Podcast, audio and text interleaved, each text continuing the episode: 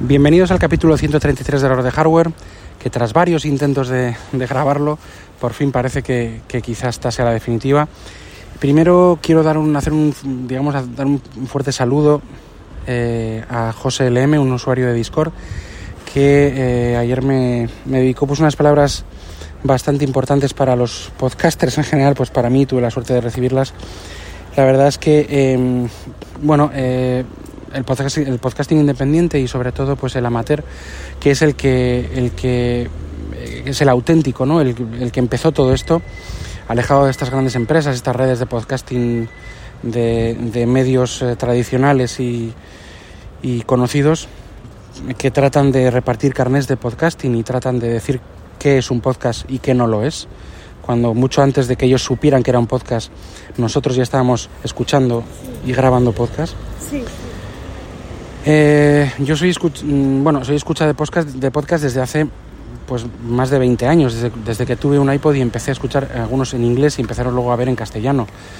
Grabar, llevo grabando, mi podcast pues tampoco tiene tanto tiempo, no sé si tendrá 7 años o así, pero he siempre estado con eso detrás de la, de la oreja, ¿no? De decir, pues quiero grabar, quiero, quiero hacer esto que, estado escuchando tantos años. Eh, no soy especialmente bueno pues eh, en expresarme ni en, ni en transmitir quizá, quizá muchísimo conocimiento, que hay muchos podcasts que sí que lo hacen y son independientes también y no adheridos a, esas eh, monstruos de redes. Y también hay algunos podcastings, perdón, podcasts adheridos a estas redes que también están muy bien, ¿eh? que no digo que no. Lo que pasa es que lo que fastidia últimamente es que el podcasting originario, el, yo le llamo el, originario, ¿no? el auténtico, vamos a decir así, que es, que es el más amateur, que es la raíz del podcasting, el, podcasting amateur, pues parece que lo están persiguiendo, ¿no? Me parece muy bien que, que haya muchos tipos de podcasts, que haya muchos podcasts muy editados en los que no haya silencios, en los que no haya carraspeos ni, ni respiraciones. Me parece genial el que le guste hacerlo así, pero el podcasting es más natural que todo eso, ¿no? Porque, porque somos personas que que queremos contar algo, alguien que nos escuche, con los medios que tenemos. Yo grabo siempre con el, con el teléfono, toda la vida, y con el micrófono que viene integrado en el teléfono.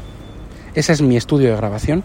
Y está genial el que el estudio de grabación suyo son, pues, no sé cuántos mil micrófonos, mesas de mezcla. Está genial, es, es impresionante, me encanta la calidad de sonido y yo disfruto de esos podcasts, pero eh, el origen de este medio, de este, de este, vamos a llamar así, medio, pues que es el podcasting, pues tú que lo haces así y que puedes estar dentro de una gran empresa, pues no me vas a decir a mí lo que es el podcasting, ¿no? Porque el origen es este, el origen es el, es el hecho a mano de la forma más sencilla. No, no, no tienes por qué, si no haces toda la amalgama de, bueno, de micrófonos, filtros, mesas de mezclas, ordenadores, pantallas. Si no tienes eso, no significa que no, que no, seas, que no seas podcaster o que no, o que no hagas podcast, ¿no? está muy bien la producción y la calidad y los valores de producción de uno u otro está estupendo, pero es como todo, como el cine, eh, cine independiente, cine de bajo presupuesto, de alto presupuesto, como la música como los juegos. Hay juegos indies, más caros, menos caros, más buenos, o sea, en el sentido que con mayores valores de producción, menores. Pero bueno, eh, el que sea, tiene que, si tiene su público, pues está estupendo. E, es más, el podcasting, como no pagas por él, pues eh, digamos que es algo muy altruista. Eh, pues bueno, pues tú tienes la libertad de elegir lo que escuchas, ¿no? Otra cosa es lógicamente que yo tenga que pagar por algún producto malo o, oye, hay gente que igual le gusta, le, encanta que, que, al interlocutor esté dudando un poco y, y, diga una frase que, que o, se corrija o que salga una respiración o un, un tragar saliva y se escuche y otro que no puede soportarlo y que solo escucha ese tipo de podcast súper editados, súper, eh, super, vamos, con una producción increíble. Yo eh, voy a seguir con la esencia que, que, empecé toda mi vida y que he escuchado toda mi vida, y este, esto del podcasting es una labor bastante, bastante mm, solitaria y no me disgusta que sea así. Yo no soy muy de juntarme con muchos, ni bueno, ni de JPod ni de todo esto, porque no, no quiero comprometerme a cosas que esto es un hobby puro y duro. Entonces, em, Para estas eh, para estos eh, reflexiones solitarias, pues está muy bien este tipo de palabras como este usuario, José LM de, de Discord, a que le doy un, fuerte, un fuerte saludo desde aquí. Quería hablar eh, brevemente, aparte de todo lo que estoy diciendo, que me he enrollado mucho en la introducción, porque cada, vez que se habla de esto, de cada vez que estas empresas de comunicación entran en el mundo de podcasting como un elefante en una cacharrería y, se ponen a repartir carnes de, carnet de, de podcaster, pues la verdad es que sí que me, me, me entra un poco las ganas de, decir un poco las proclamas que solemos decir los, los que somos usuarios de podcast de toda la vida. Y eh, quería hablar sobre iPadOS 16.1 y iOS 16.1. Ya se liberaron las, las eh, versiones definitivas, tanto para iPhone como para iPad. Yo ya estoy fuera del ámbito y de la esfera Mac, o sea, ya no sé qué sistema operativo, porque ha habido creo que problemas para que el último sistema operativo se, mm, se descargase, digo de Mac, ¿eh? Yo ya estoy totalmente metido en la vorágine, ya lo estaba en iOS, todo lo que podía hacer en el, iPhone lo hacía, pero ya estoy totalmente en la, en la vorágine iOS, iPadOS, ¿no? Ya estoy, ya estoy ahí metido y esa es mi computación 100%, ¿no? ¿Quién no iba a decir? Por ahora, por lo menos eh, me está yendo bastante bastante bien y, tengo que más que quejarme dar gracias de que pueda hacer esto así, ¿no? Em, las versiones nuevas de este operativo en el teléfono, bueno, las novedades, más allá de que yo ahora pongo el, porcentaje en la batería, una cosa que Android tenía hace muchos años, eh, me, parecía, me parecía algo lógico desde hace tiempo y que Apple ha estado que si no sé qué pantallas del, del, mini, la resolución no me deja poner bien los caracteres, bueno, tonterías de estas que últimamente le da por hacer Apple y luego recula y etcétera, etcétera. Pero más allá de eso, eh, no, no hay. Eh, el, sistema operativo lo encuentro eh, ya muy estable. 16.0 en, en, iOS era, era, tenía, era bastante estable, no, no tenía muchos problemas importantes. Pero también me gusta mucho la facilidad de, ahora de cambiar las pantallas de mm, los, los fondos de pantalla y cómo se configura ahora la personalización de la pantalla de bloqueo. ¿no? Está, es mucho más natural que, lo era antes. Pero de ahí poco más tengo que decir. Lo que quiero hablar sobre todo es de iPadOS 16.1 y el Stage Manager. El Stage Manager vamos a decir que es eh, una forma de multitarea en la cual se agrupan, o sea, las aplicaciones se pueden transformar, bueno, se transforman, se abren directamente en una ventana flotante de un tamaño grande, pero luego tú puedes redimensionarlas y puedes tener hasta cuatro a la vez en una, en una en, digamos, en un, en un, vamos a decir, escritorios, que no es exactamente eso, pero sí en una especie de, se hacen grupos de cuatro, ¿no? Puedes tener los grupos de cuatro que quieras. Entonces tú pasas de uno a otro y esas cuatro están activas, eh, pues bueno, como aplicaciones flotantes, como puede ser un ordenador, ¿no?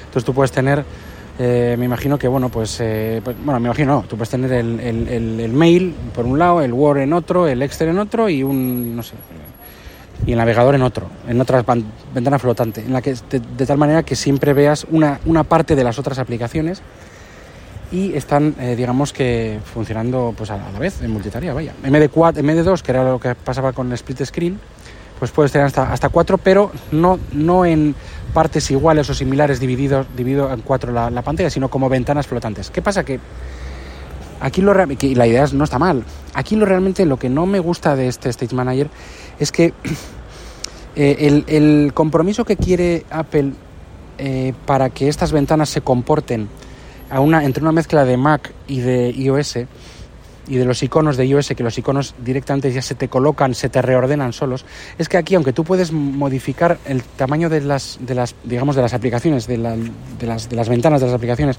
y puedes moverlas por, la, por, la, por el escritorio y dejarlas más o menos donde tú quieras, ese más o menos es, es lo que hace que se automatice un poco, que te las coloca donde tú querías, pero no exactamente igual que las querías.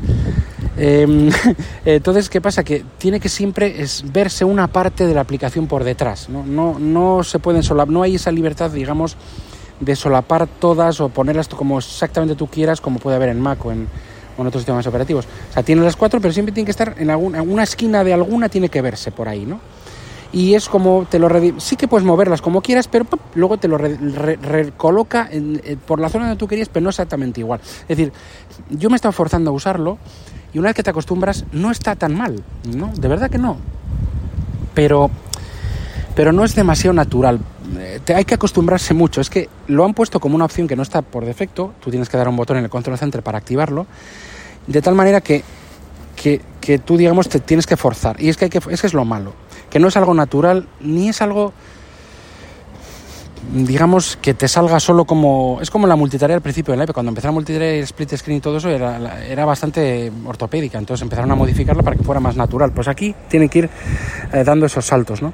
Esas modificaciones. Pero no es natural. Luego, el, no hay unos APIs para los desarrolladores para, para, el, la redimensionamiento de la, de la aplicación.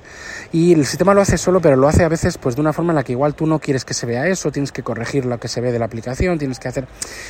Bueno, a ver, bueno, son cosas que, a ver, no están del todo pulidas, pero, pero tampoco funcionan tan mal como, como a veces inicialmente cuando cacharreas 10 minutos parece, ¿no? Si te acostumbras, te vas, o sea, te vas acostumbrando.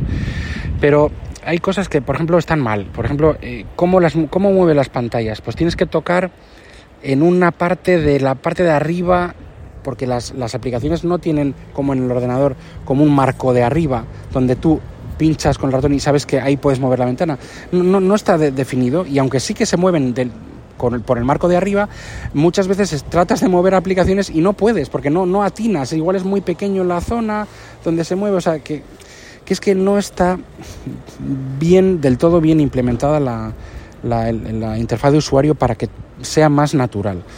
Es decir, es, es la primera versión y, y, es, y es un poco pues lo que, lo que, lo que irá evolucionando. Si te acostumbras, al final vas a coger el truco, pero es que el tema no es que te acostumbres, que tiene que ser más natural. Y, eh, pero ellos sí que es verdad que han querido hacer una especie de mezcla entre la facilidad y la, y la automatización, digamos, que tiene de muchas cosas iOS con la mayor libertad que da un, sistema de, de, ventanas de escritorio y la han querido mezclar junto a las dos cosas y no les ha salido del todo bien. Y estoy siendo benévolo ¿eh? con lo que estoy diciendo, por no decir que les ha salido mal. Digo, no les ha salido del todo bien porque creo que por el camino no es malo el comienzo, pero tienen que pulirlo bastante. Eh, y, y, pulir estas cosas. El tema es que luego, por ejemplo, las ventanas también es verdad que, que, que, o sea, es una vez que te pones ahí es funcional. Quizá en, en, pantallas de iPad Pro grande se aprovecha más el espacio. Bueno, las de 10,9 tampoco están mal, pero el iPad mini no, no entiendo bien cómo puede esto pues funcionar porque es que se ve muy pequeño, no, no bueno, no lo sé. Eh, sobre todo quería decir, decir esto. Eh, esto, digamos que a mí lo que, que, me gustaría que fuera una mezcla entre la multitarea normal, la de toda la vida, y la de Stage Manager, de tal forma que yo cuando está activado el Stage Manager no puedo poner dos aplicaciones en split screen, que a veces es muy conveniente porque aprovecha más la pantalla, no están en ventanas flotantes que hay partes de pantalla que no se aprovechan, ¿no? Aunque soy una persona de una aplicación a la vez, ¿eh? O sea, yo tampoco es que sea... Ni, pero en el Mac también, ¿eh? O sea, yo, yo en el Mac tengo una aplicación a la vez, voy pasando entre aplicaciones, como mucho hago, hago split screen con alguna eh, que tengo que, neces que necesito para algún teléfono y a la vez el, el, Excel para colocar pues el resultado de una gestión y demás. Pero en principio no soy una persona de cuatro aplicaciones a la vez haciendo no sé qué cosas, y, o de ocho, o de dos, o de cinco. Como mucho dos y una cada, cada vez, ¿no? Pues a mí por eso Stage Manager tampoco es que me llene mucho. Entonces a mí me gustaría, claro, no puedo hacer lo, lo que la, multitarea normal se, se quita y se pone el, el, el, Stage Manager. Entonces, ¿qué pasa? Que me gustaría que fuera una mezcla de que, que yo pudiera poner dos en split screen, ¿por qué no? Y si las quito, pues con ventanas, pero que pudiera anclar esas dos ventanas como la multitarea tradicional del iPad, ¿no? Eh, que sea una mezcla de ambas. Yo creo que todo esto, esto va a tirar hacia ahí, pero yo me imagino que en Apple querrán escuchar el feedback y, y esta es un poco mi, opinión. Funcionar a veces funciona mal, tenía bugs. Eh, eh, lo que he estado probando de 16.1, la versión final, eh, estás, están corrigiéndose los fallos que, más importantes que tenía, pero sigue siendo un poco, un poco ortopédico el uso de, todas las, ventanas y todo esto que estoy diciendo. ¿no? Eh, yo tenía el perfil de desarrollador tanto en el iPad como en, como en el iPhone para poder conseguir la release candidate, la versión final, la que se lanzó ayer, lo antes posible. Y lo, conseguí, lo, lo hice así, luego borré el perfil para, bueno, normalmente cuando ya está la última versión, la release candidate es la última versión y luego la lanzan para todo el mundo el día X determinado que ibas, que era ayer. Resulta que ayer me encontré con que, y eso me dio una cierta alegría, que la build del 16.1, tanto el iPhone como el iPad, era diferente o sea que la release candidate que teníamos no era la versión final final. Eh, o sea, tuvieron que corregir ciertas cosas a última hora. Y es otra build distinta, porque eso lo puedes ver en, ahí en las, en, las opciones de información. Y esto pues sí que me, digamos que me, que me gustó porque eh, sí efectivamente he visto que han corregido algunos, por lo menos Stage Manager no petardea como lo hacía antes, eh, hasta la release candidate y esta nueva, nueva versión del build pues lo, mejora. Eh, bueno, mm, lo que comento, sí que voy a probar, por ejemplo, a, renderizar algún vídeo y a la vez hacer algo en Nextel y, en el navegador por tener tres aplicaciones a la vez haciendo cosas relativamente, bueno, no pesadas, sobre todo pesadas en la renderización de vídeo, pero el resto no muy pesadas, pero sí que voy a intentar forzar un poco Stage Manager a ver si puedo a la vez dejar renderizando un vídeo en 4K mientras hago, no sé, pues un, algo en algo en navegador o, o, hago alguna otra cosa un poco pesada para ver cómo se comporta. Porque yo creo que la limitación de cuatro aplicaciones a la vez, teniendo un M1 con 8 GB, es absurda, pero viene más a, a digamos, a eh, por, el, por, el, hecho de que el sistema operativo quiere simplificar las cosas y que realmente yo tampoco necesito más. O sea, eh, yo en el ordenador normal, en el, en el Mac mío, en el tradicional, no he, eh, ya digo, soy una persona de, de, una aplicación a la vez y tampoco de, de tener abiertas 20 o, no sé cuántas pestañas en el navegador. Pues yo nunca lo he hecho jamás. O sea, que no, no estoy echando de menos gran cosa, ¿no? Pero sí que quiero intentar, y ni he puesto nunca tampoco a prueba la multitarea de no sé qué del ordenador, tal, pero sí que quiero poner un poco a prueba qué pasa con este Stage Manager, porque el hardware es, vamos, lo supera con creces para poder tener muchas cosas abiertas. Entonces yo voy a ver qué, cómo se comporta la multitarea teniendo varios espacios de cuatro aplicaciones a la vez funcionando, que yo entiendo que irá pausando las que no, las aplicaciones que no estén en primer plano. Entonces si yo tengo cuatro espacios de cuatro aplicaciones cada una, pues si yo estoy, estoy en, el foco de uno, o sea, estoy con cuatro aplicaciones de ventanas flotantes, pues las otras eh, 12 pues estarán siendo pausadas según van acabando las... Perdón por el ruido, perdón por el ruido, estoy aquí en la calle y están recogiendo el vidrio. Yo imagino que serán pausadas, pero quiero ver cómo funciona, cómo han hecho con la multitarea eh, en segundo plano. Entonces, bueno, quiero quiero probarlo, ya os iré diciendo y bueno, pues eh, gracias por escuchar otra vez y a ver cuándo grabo el siguiente capítulo. No sé si será mañana o dentro de una semana o dentro de un mes, espero que sea cuanto antes y gracias por escuchar. Este podcast está adherido a, sus, las redes sospechosos habituales y eh, los eh, métodos de contacto ya sabéis están en las notas del programa. Gracias por escuchar, adiós.